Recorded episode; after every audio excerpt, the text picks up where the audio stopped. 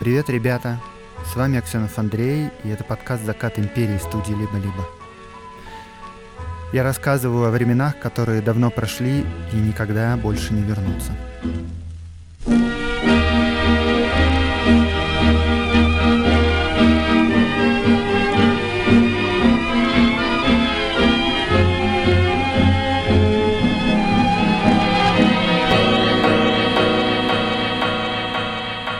Государь-император решил возложить на вас весьма секретное и доверительное поручение. Его брат, великий князь Михаил Александрович, несмотря на прямое запрещение жениться, решил, по-видимому, привести этот план в исполнение. Теперь он уезжает за границу, куда вслед за ним едет и госпожа Вульферт. Вы должны также поехать вслед за ним и сделать все, что вы находите нужным для того, чтобы помешать этому браку. Вот таким образом в 1912 году обратился к помощнику министра внутренних дел Герасимову министр двора обороны Фредерикс, очевидно передавая личную просьбу царя. Звучит это прямо как начало РПГ, когда главному герою дают квест.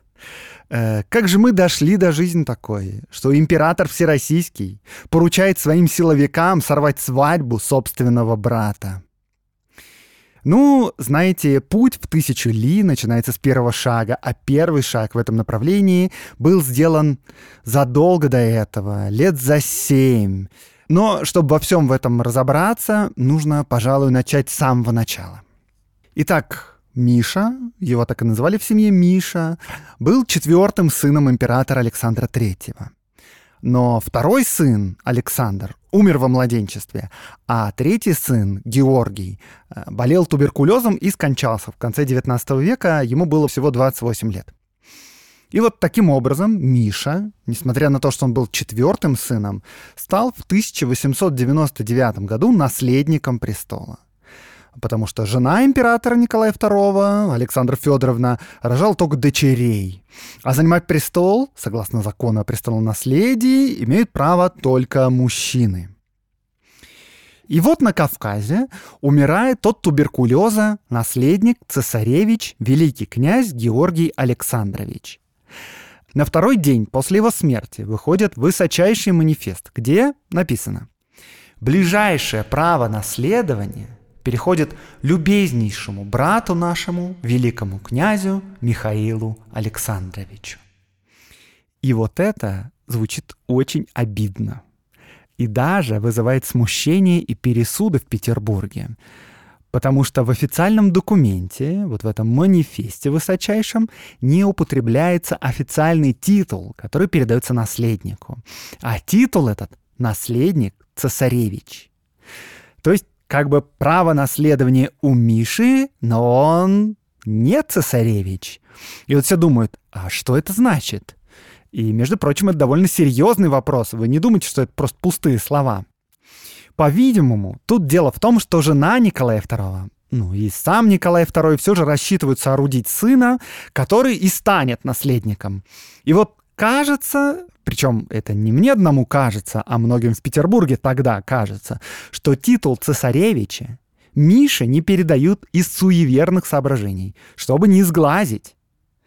Поскольку поползли слухи, э, то Николай попытался исправить дело, и он издает указ. В этом указе сказано, что Михаила Александровича следует именовать не просто великим князем, а наследником великим князем. Но это только еще больше ухудшило ситуацию, потому что ну, титул цесаревича Миши не дали уже дважды. Старший обидел младшего просто буквально на пустом месте. При этом сам Михаил Александрович милейший человек. А, вот как описывал великого князя его адъютант Анатолий Мордвинов.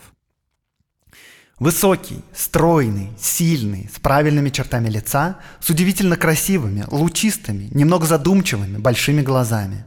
Он сразу останавливал на себе внимание, а его застенчивая добрая улыбка, простота обращения и чувствуемая во всем его существе юношеская искренность и прямота невольно привлекали к нему тех, кому приходилось с ним соприкасаться. Он действительно не любил, главным образом из деликатности, настаивать на своем мнении, которое у него всегда все же было, и из-за этого же чувства такта стеснялся и противоречить. Но в тех поступках, которые он считал исполнением своего нравственного долга, он проявлял обычно настойчивость, меня поражавшую. Э, Михаил Александрович действительно умел вызывать симпатии. Э, вот кайзер Германии, например, как-то писал Николаю II. Посещение твоего дорогого брата Миши подходит к концу, и мы очень жалеем, что он уезжает. Он очаровательный и необыкновенно милый молодой человек, пленивший здесь всех, даже мою дочь. Восклицательный знак. Э, интересно, конечно, что имел в виду дядя Вилли, когда употребил частицу «даже». Слушайте, ну, да что там дядя Вилли? Михаил Александрович даже понравился королеве Великобритании, при том, что она Романовых мягко говоря, не любила. Но старший брат относился к младшему, я бы сказал, снисходительно. Вот был еще случай. Через год, после того, как умер Георгий, Николай II сам тяжело заболевает тифом. Он в Крыму. И он так тяжело болеет, что возникает прямо неиллюзорная вероятность, что престол вот-вот перейдет к наследнику, то есть к Михаилу Александровичу. А проблема осложнялась тем, что в это же самое время императрица была беременна, а УЗИ как бы еще не изобрели, и вот непонятно, что делать. Если Николай умирает, то престол переходит к наследнику, то есть к младшему брату. Но постойте-ка, а если Алекс рожает сына, то что делать? И решили тогда, что по закону престол перейдет к Мише, а он, как порядочный человек, отдаст престол племяннику, если родится именно племянник. Но на этом история не заканчивается. Николай в тяжелом состоянии. И государственными делами он заниматься не может. Надо их кому-то передать. Очевидно, кому? Младшему брату, наследнику. Но Николай отказывает. Вот с такими словами. «Нет, нет, Миша мне только напутает в делах. Он такой легковерный.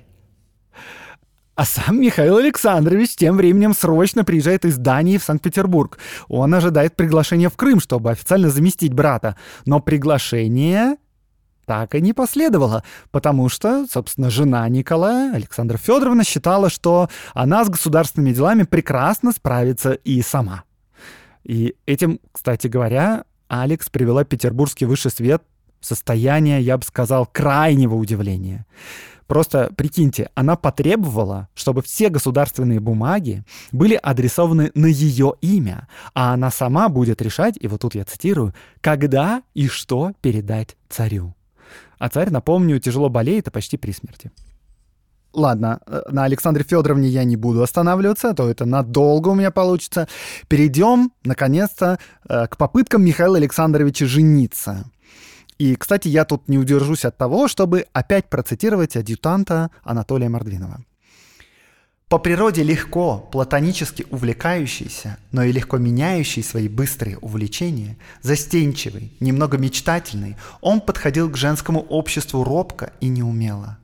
Уже самый этот несмелый подход наивность, молодость и чистосердечность ясно указывали тем, кто хотел к нему приблизиться, с какой легкостью можно было любое его случайное мимолетное увлечение повергнуть на более продолжительное, а при известной женской настойчивости довести до брака.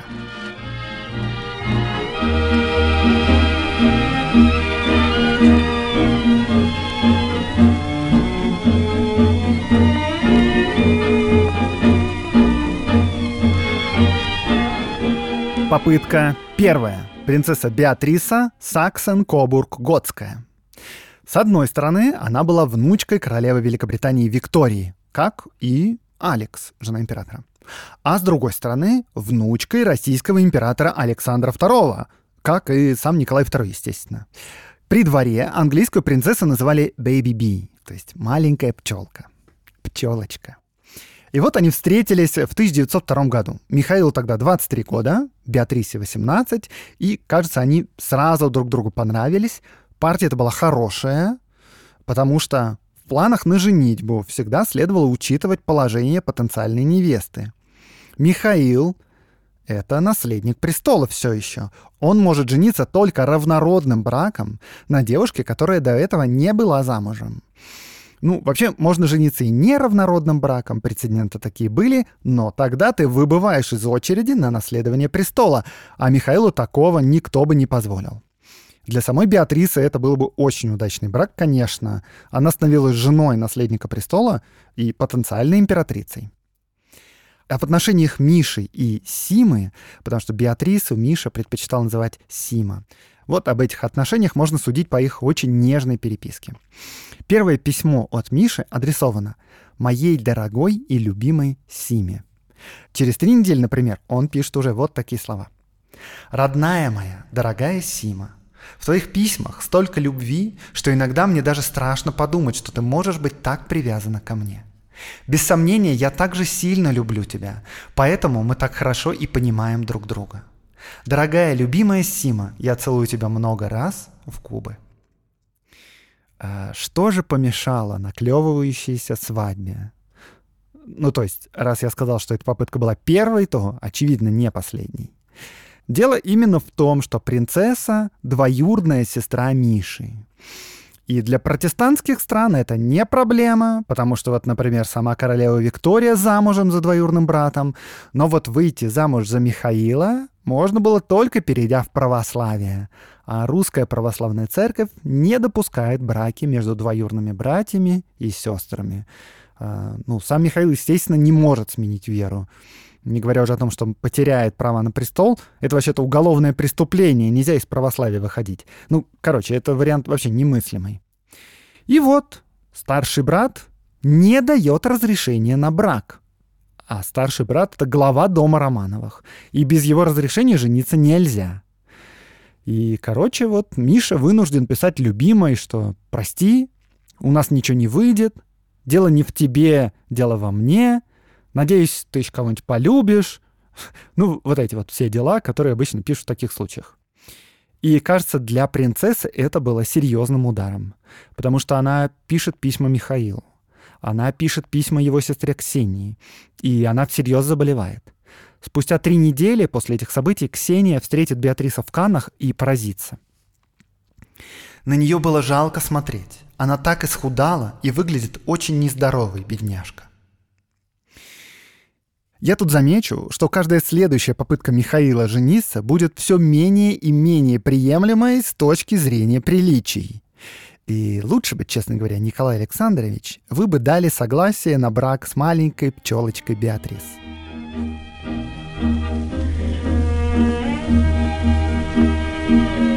Попытка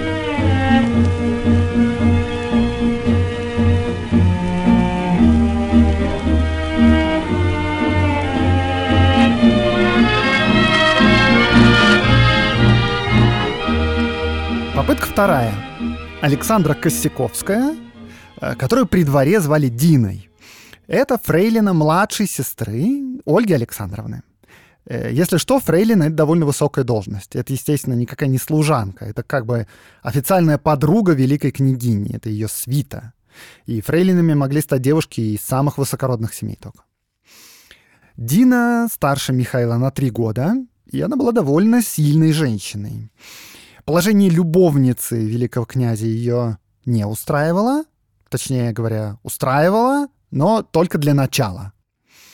И несмотря на то, что такой брак явно был против правил, она смогла убедить Мишу, что он, как честный человек, не просто должен на ней жениться, а что у него получится это сделать. В принципе, конечно, времена уже не те, что раньше, но не стоит недооценивать консерватизм старшего брата. Постепенно в обществе поползли слухи, что Михаил Александрович не просто завел себе любовницу, это, ну, ладно, а что он как-то уж чересчур к ней привязался. А учитывая некоторую наивность великого князя и такой волевой характер его избранницы, дело может принять серьезный оборот. И вот летом 1906 года дело приняло оборот серьезнее некуда. Михаил Александрович попросил у старшего брата разрешения на брак. Причем он аргументировал это тем, что у Николая с Алекс уже есть сын-наследник. Ну, значит, типа, за судьбу династии можно не волноваться. А вот он любит Дину и хочет составить ее счастье. И тут еще, кстати, явно приложил руку папа избранницы, который был грамотным юристом. Потому что по-видимому, именно он подсказал Михаилу юридическую лазейку. Запрет на марганатические браки, который тогда существовал, ну то есть на неравные браки, был введен при Александре III, при папе Николая II и Миши. И этот закон не прошел Государственный совет. А значит, чтобы его отменить, тоже не надо проходить Государственный совет. Достаточно просто росчерка пера старшего брата. А что думает по этому поводу старший брат? Старший брат вообще-то занят совсем другим сейчас, в разгаре революции, потому что распущена Первая Дума. Министром внутренних дел становится Столыпин. На Балтийском флоте восстание. Николай II такой, Миш, блин, а ты не мог более удобное время для своей просьбы выбрать? Мне просто вот делать нечего, кроме как с тобой разбираться. Конечно, нет. В том случае, если ты не повинуешься моей воле, мне придется вычеркнуть твое имя из армейских списков и из цивильного листа, а также выслать тебя из страны. Мое решение непреклонно. Сурово, да. Э, вычеркнуть из цивильного листа, это значит, ну, фактически перестать давать денег. Э, к делу еще подключилась мама. Она пытается убедить Мишу отказаться от Дины, и просьба ее не увенчались успехом. И тогда Дину лишили звания фрейлины, а Мишу мама забрала с собой в Данию погостить к родственникам. А Миша, однако, не оставил мысли жениться на Дине. И Дина тоже была не такова, чтобы сдаваться. Когда Миша вернулся в Россию, было решено бежать за границу и жениться там. Миш, конечно, не хотел прощаться с родиной, но рассчитывал, что брат его в конце концов простит и позволит вернуться. Хотя прямо перед глазами был обратный пример, потому что их дядя, Павел Александрович, несмотря на прямой запрет, женился за границей на своей любовнице, да еще и разведенной женщине. Ужас, ужас. И ему запретили возвращаться в Россию. И мало того, что ему запретили возвращаться в Россию, у него отобрали детей и отдали на воспитание другому дяде. Кстати, один из этих детей — это Дмитрий Павлович, который у нас выступал на Олимпиаде в позапрошлом выпуске. Короче говоря, все напрягаются, и, естественно, поехать любовникам вдвоем за границу не дали бы ни за что. Поэтому был разработан план. Миша вместе с младшей сестрой, с Ольгой, едут отдыхать в Италию. А Дина чуть-чуть попозже, поедет на юг России, сядет в Одессе на пароход, который следует в Италию, и там влюбленные воссоединятся. И нет, это еще не тот момент, когда помощника министра просили о помощи, потому что попытка жениться на Дине — это не последняя попытка Миши жениться вопреки воле брата и семьи. И тут у меня дальше много людей будут постоянно ездить за границу и обратно, поэтому самое время для рубрики «Как это устроено» от партнера подкаста, провайдера облаков и IT-инфраструктуры Selectal. Итак, как технически можно было выехать из страны в то время? Для того, чтобы выехать из страны, требовался заграничный паспорт. И это, собственно, все — получить загранпаспорт мог кто угодно, в отличие от Советского Союза. То есть и крестьяне, и дворяне. Для его получения нужно было пройти некоторую бюрократическую волокиту, пару-тройку раз ездить в уездный город, чтобы собрать все документы, например, там, справку об уплате всех налогов. И на заключительном этапе надо было съездить в губернский город и получить там, наконец, паспорт, уплатив пошлину. Пошлина 10 рублей. Сумма вообще-то не маленькая для тех лет, но вообще-то бывали случаи, когда крестьяне получали загран и за меньшие суммы. В общем, это довольно муторно, тяжело, долго, но в целом возможно и доступно. Удивительно по сегодняшним временам то, что женщины не могли получить заграничный паспорт без разрешения отца или мужа, э, если они уже были замужем. И вот если жена уже не жила с мужем, а развод получить не удалось, а разводы, как вы помните, может быть, получить крайне тяжело в Российской империи, так вот, Муж в этом случае мог очень легко пакостить жене, просто не давая ей разрешения получить паспорт. Единственной возможностью выйти из этой ситуации нелепой было подать прошение на имя императора, а там уже как бог даст. И только в 1914 году приняли закон, по которому женщины могли получить паспорт без разрешения мужа. А наша героиня, Александра Косяковская, замужем не была.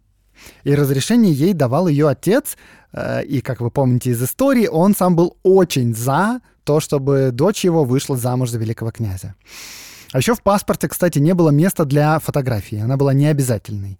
Э, очень удобно для всяких подпольщиков и революционеров, да? Но на этом еще не все. Больше, кроме загранпаспорта, никаких документов не требовалось. Не надо было ходить в посольство и получать визы. До Первой мировой войны мир был открытым пространством. Виз не существовало. И точно так же не существовало и какого-то единого места, где хранилась вся информация обо всех паспортах империи. Но в целом их вообще было немного, этих паспортов. Об этом говорит хотя бы тот факт, что в загранпаспорте расписывался сам губернатор или лицо его заменяющее. И больше того, были разные случаи, например, когда крестьяне, чтобы не уплачивать большую пошлину, не возиться с этой со всей бюрократией сложной, получали обычный внутренний паспорт и выезжали за границу по нему. И российскую границу нужно было тогда пройти нелегально, а за рубежом как бы никто и не знал, чем отличается внутренний российский паспорт от заграничного бумажка и бумажка. Для иностранцев, которые приезжали в Россию, ситуация была почти аналогичной, потому что для въезда в Россию нужна была виза все-таки но ее давали всем подряд, и это было мероприятие скорее чисто техническое, потому что у России много соседей, в том числе ну, и в Азии. Бумаги везде разные, и иногда очень странные. И поэтому там, например, какой-нибудь житель Персии. Сначала он приходил в российское посольство или консульство, и ему в паспорт просто ставили печать, которая означала «эта бумажка действительно местный паспорт». Мы это удостоверяем, мы в курсе как бы. Ну и, собственно, слово «виза» означало вот это как бы простое визирование, а не разрешение на въезд там, с фотографией. И сейчас все стало, конечно, гораздо сложнее, потому что паспорта у нас биометрические, информация о нас вместе с отпечатками пальцев хранится в защищенных базах данных вместе с датами пересечения границы, а для приезда в страну нужны и визы, и страховки, теперь еще вот и сертификаты о вакцинации. И все это тоже хранится в базах данных и проверяется при пересечении границ. И для хранения персональных данных и биометрии недостаточно просто надежной IT-инфраструктуры. Серверы и базы данных должны гарантировать максимальную безопасность личной информации и соответствовать закону. Сейчас перед многими компаниями стоит задача по хранению персональных данных клиентов, и эту задачу помогает решить Selectel. Инфраструктура провайдера гарантирует высокий уровень информационной безопасности и имеет все необходимые лицензии в СТЭК и ФСБ, которые позволяют хранить данные по закону. Узнать больше о сервисах партнера подкаста вы сможете по ссылке в описании. А следить за новостями IT удобно в телеграм-канале Selectel. Подписывайтесь.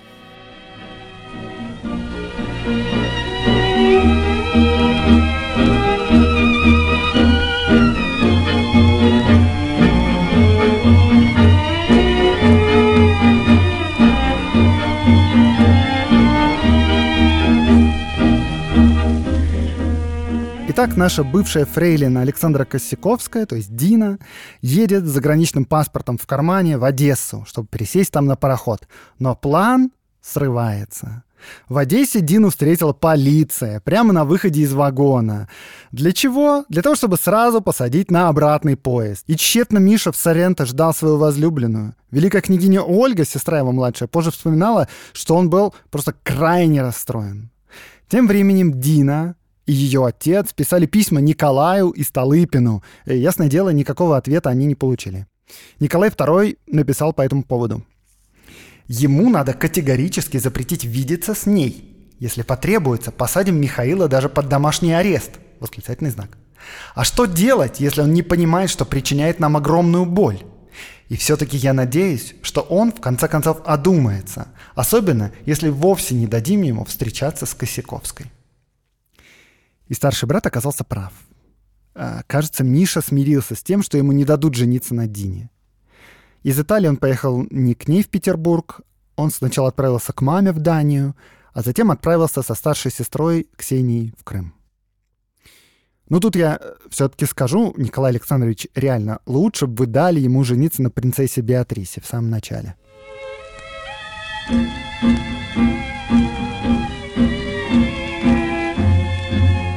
Попытка вторая с половиной. Принцесса Патрисия Канаутская. В сентябре 1906 года, в самый разгар попыток Миши жениться на Дине, как раз тогда, когда мама забрала его в Данию, три английские газеты Observer, Sunday Times и Reynolds News объявили о грядущей помолвке великого князя Михаила Александровича и принцессы Патрисии Канаутской. Она, кстати, считалась самой красивой правнучкой королевы Виктории и прекрасной партии. Все уже несколько лет обсуждали вопрос, за кого же, наконец, выйдет наша принцесса. А проблема была в том, что ни сама Патрисия, ни Михаил не были в курсе, что они пара. Это получился такой газетный шиперинг. Михаил в это время как раз строил планы женитьбы на Дине, а Патрисия, хоть и правда, недавно вернулась из Петербурга, но никаких отношений с Мишей не имела. И Букингемский дворец на следующий же день опубликовал официальное опровержение. Остается только понять, откуда взялся этот странный слух. И кажется, его источником была вдовствующая императрица Мария Федоровна, то есть мама Миши. В Дании вместе с ней гостила ее родная сестра, а ее родная сестра — это королева Великобритании Александра. И вот видимо, в порыве душевных мучений и заботы о будущем своего влюбчивого сына, Мария Федоровна поделилась, кажется, с сестрой идеей о том, как бы было бы классно женить бы вот Мишу на Патрисии. А что? Отличная пара бы получилась. И разговор-то очевидно, утек во двор королевы Александры, а потом попал к репортерам. Именно поэтому я да, не посчитал эту попытку за настоящую вторая с половиной. И, кстати, неизвестно, узнал ли Миша о настоящем источнике этой ошеломительной новости. Представляю, чтобы он мог сказать маме, если бы узнал. Типа, ну мама!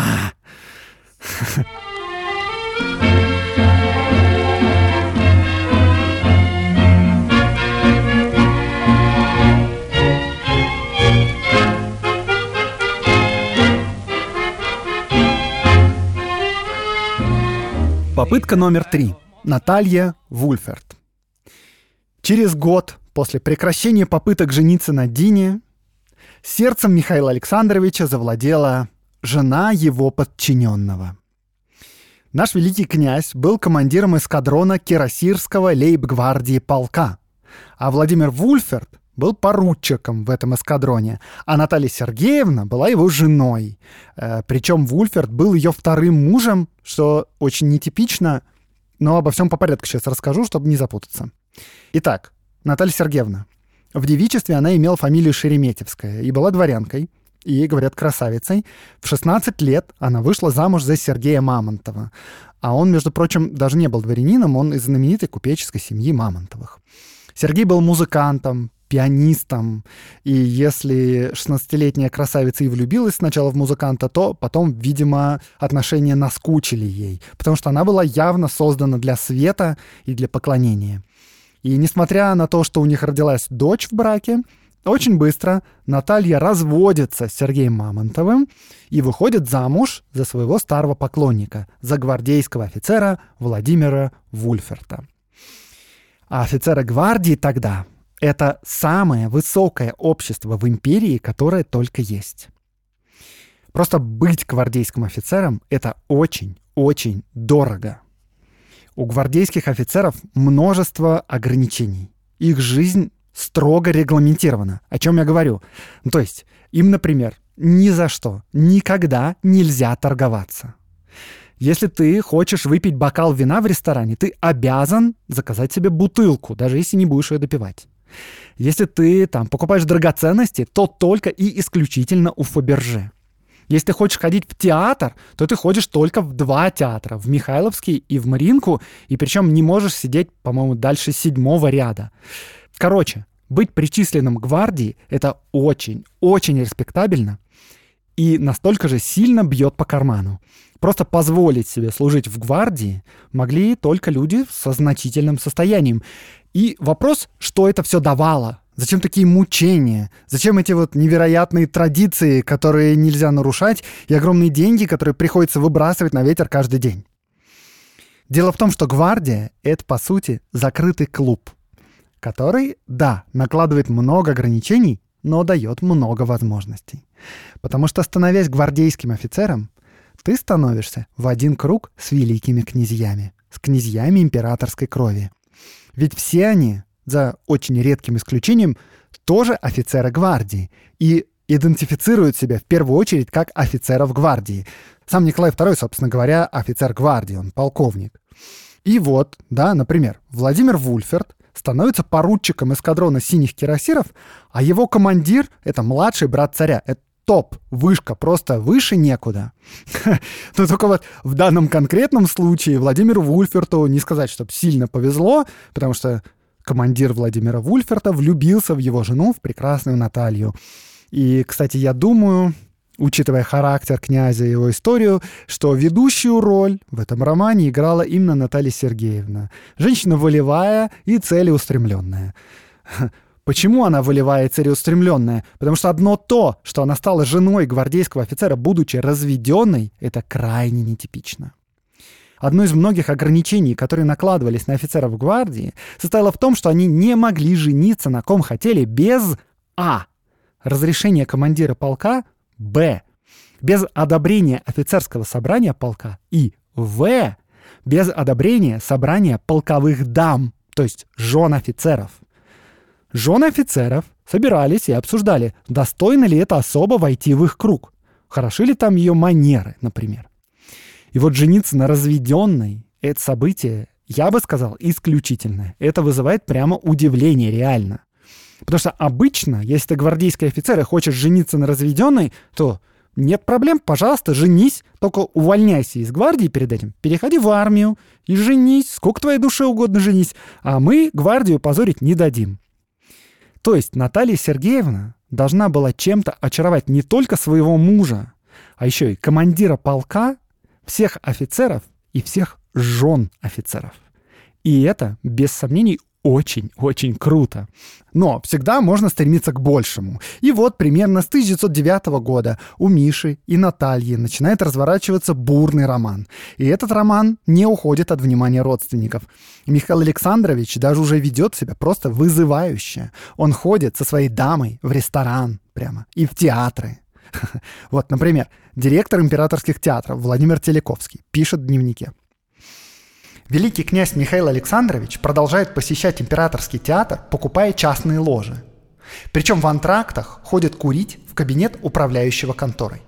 Приезжает он обыкновенно с мадемуазель Вульферт, муж которой прикомандирован к дворцовому управлению и спутался теперь с артисткой петербургского балета Смирновой.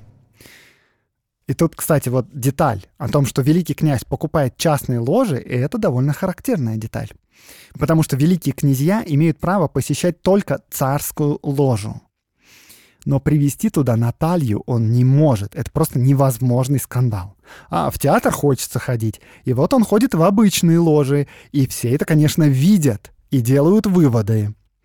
И мама, и старший брат царя, и прочие разные родственники многочисленные надеются, что Миш повзрослел. Лысеет уже вот. И, в общем, как ответственный человек, оставит Наталью в любовницах. И Миш, конечно, повзрослел.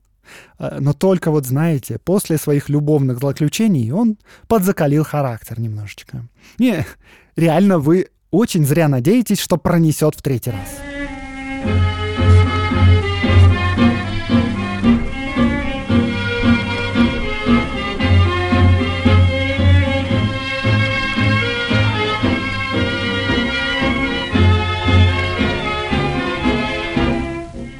Так, Наталья у нас беременеет.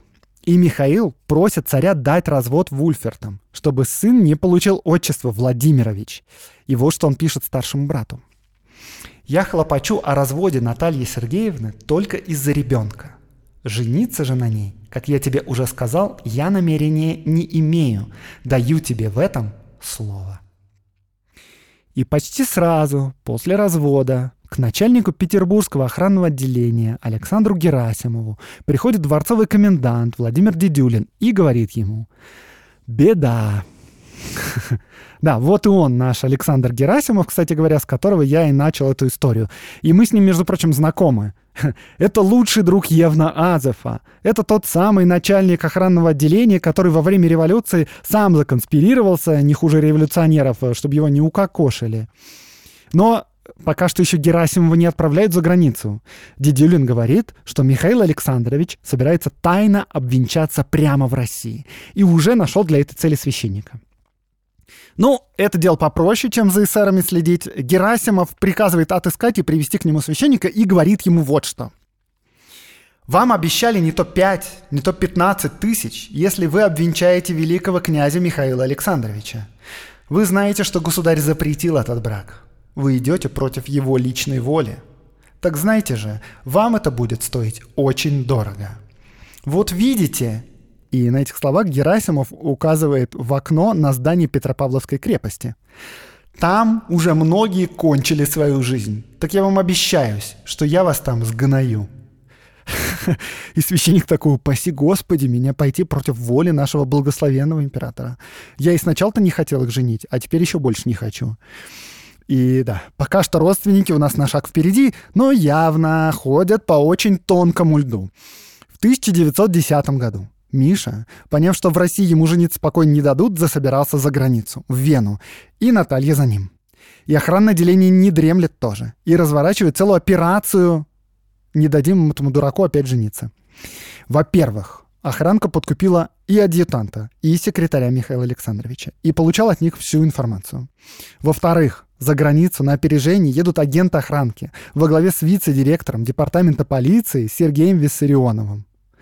Надо сказать, что царская охранка, закаленная в борьбе с революционерами, была одной из самых профессиональных спецслужб в мире.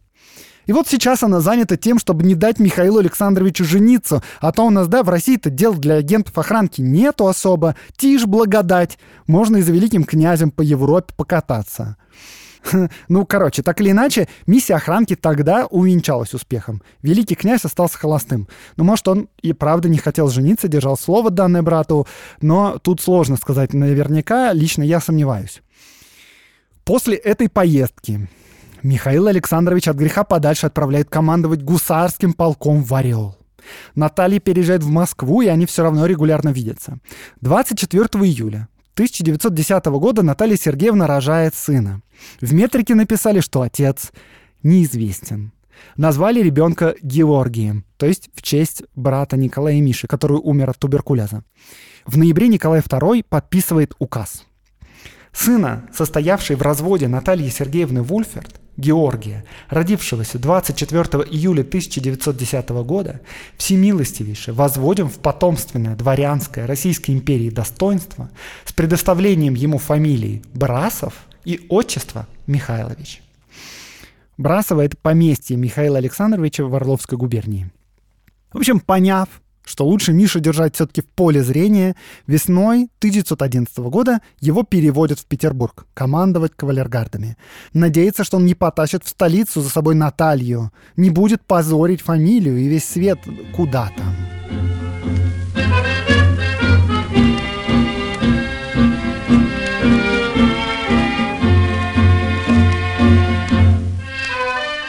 И вот в 1912 году Михаил Александрович и Наталья Сергеевна опять собираются в Европу.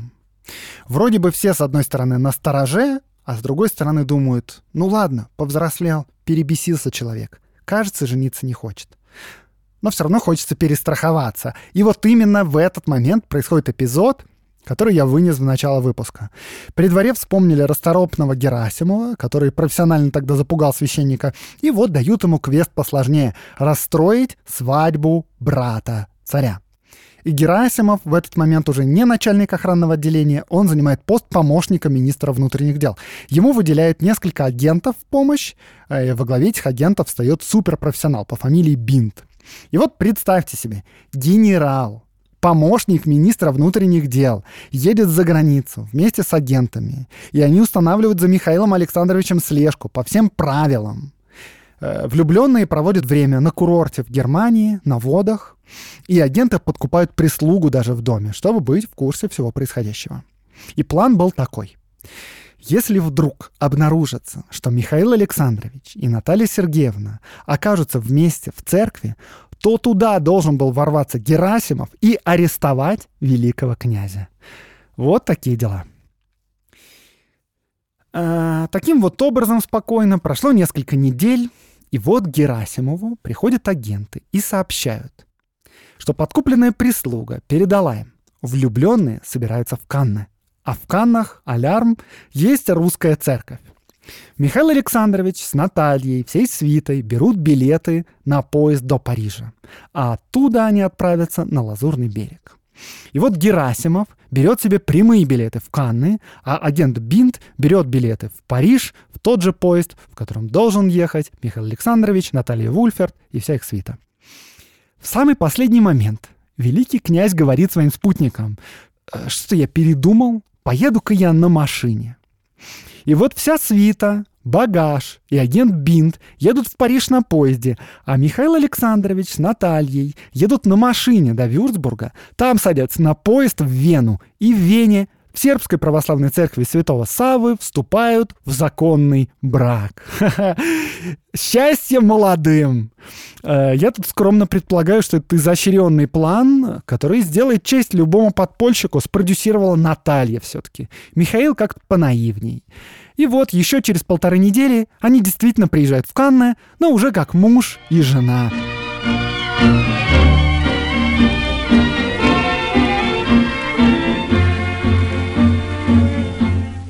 Ну, тут уж ничего не поделаешь. Герасимов пишет в Петербург о провале своей миссии, спрашивает разрешение вернуться, и ему из столицы говорят, слушай, да, возвращайся, тут полная жесть творится, потому что Миша написал брату, что женился, в Европе тебе в любом случае делать нечего, возвращайся. Миссия провалена. На обратном пути Герасимов в Вене зашел к этому сербскому священнику, тот его уже ждал просто в страхе и слезах. Он говорил, что понятия не имел, кого поженил, просил его не губить. Ну, Герасимов, собственно, и не собирался его губить, что с ним сделаешь.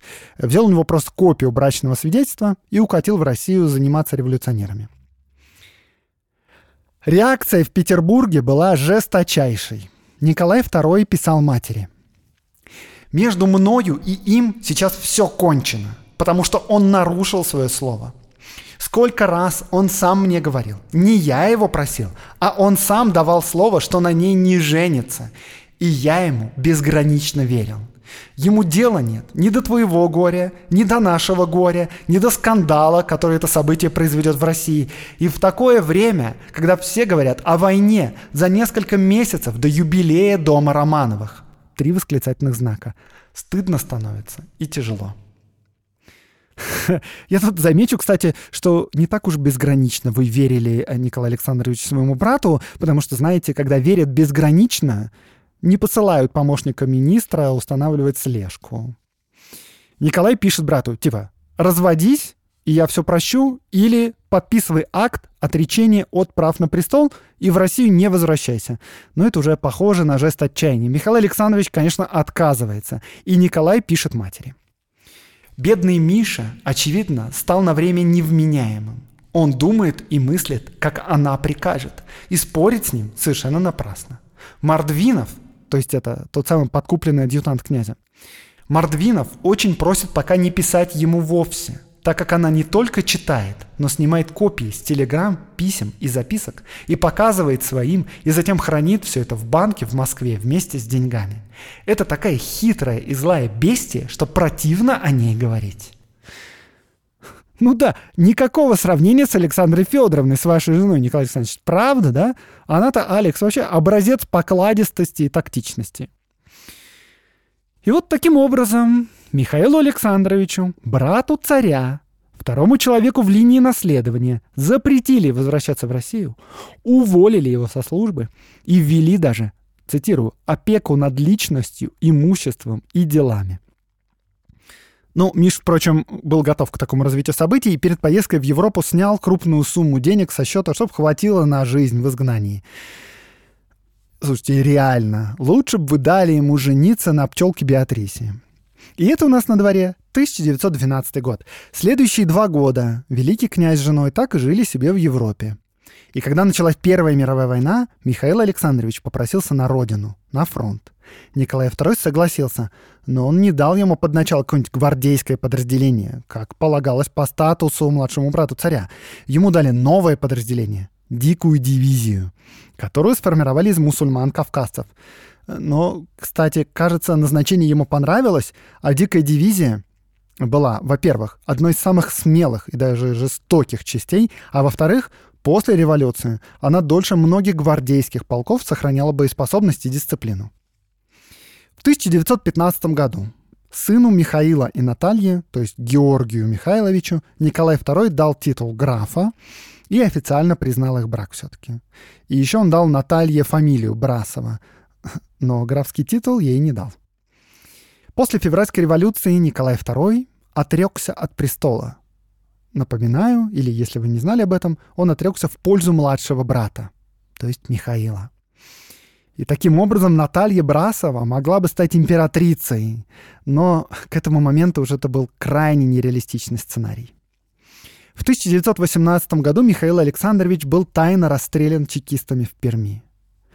Наталью арестовали, но она смогла бежать из тюремной больницы, добралась до Одессы и жила в Париже.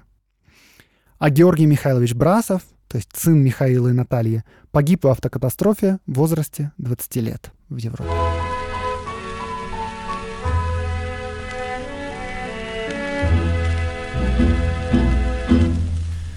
Рубрика «Чтобы послушать». Я как-то рассказывал в подкасте, что у меня есть группа, она называется «Акваланг». Последний альбом вышел в 2019 году, и я на днях его послушал целиком, а, впервые за очень долгое время. И, честно говоря, я сам поразился тому, что альбом был записан в 2019 году. Ощущение такое, что он про все, что происходит сейчас. Я знаю, что сейчас музыку не слушают альбомами, но я вам сейчас поставлю одну песню с этого альбома, последнюю, завершающую. Она называется «Обними». И буду очень рад, если вы найдете время и возможность включить этот альбом целиком и послушать его с начала до конца. Ссылки в описании этого выпуска. Обними меня крепче, не будет легче, не будет проще. Обними меня крепче, все, что мы знали, закончилось в общем. Обними меня крепче, не будет легче, не будет проще. Обними меня крепче, все, что мы знали, закончилось в общем. Все, к чему мы были готовы, все, о чем мы узнали из книг Закончилось. Проще простого идти Когда тебя ведет проводник. Так обними меня крепче Не будет легче, не будет проще. Обними меня крепче Все, что мы знали, закончилось в общем Обними меня крепче Не будет легче, не будет проще. Обними меня крепче Все, что мы знали, закончилось в общем это значит, что мы только в начале. И перед нами бесконечность пути. Пока нас холодные волны качают Храни огонь посередине груди. Храни огонь посередине груди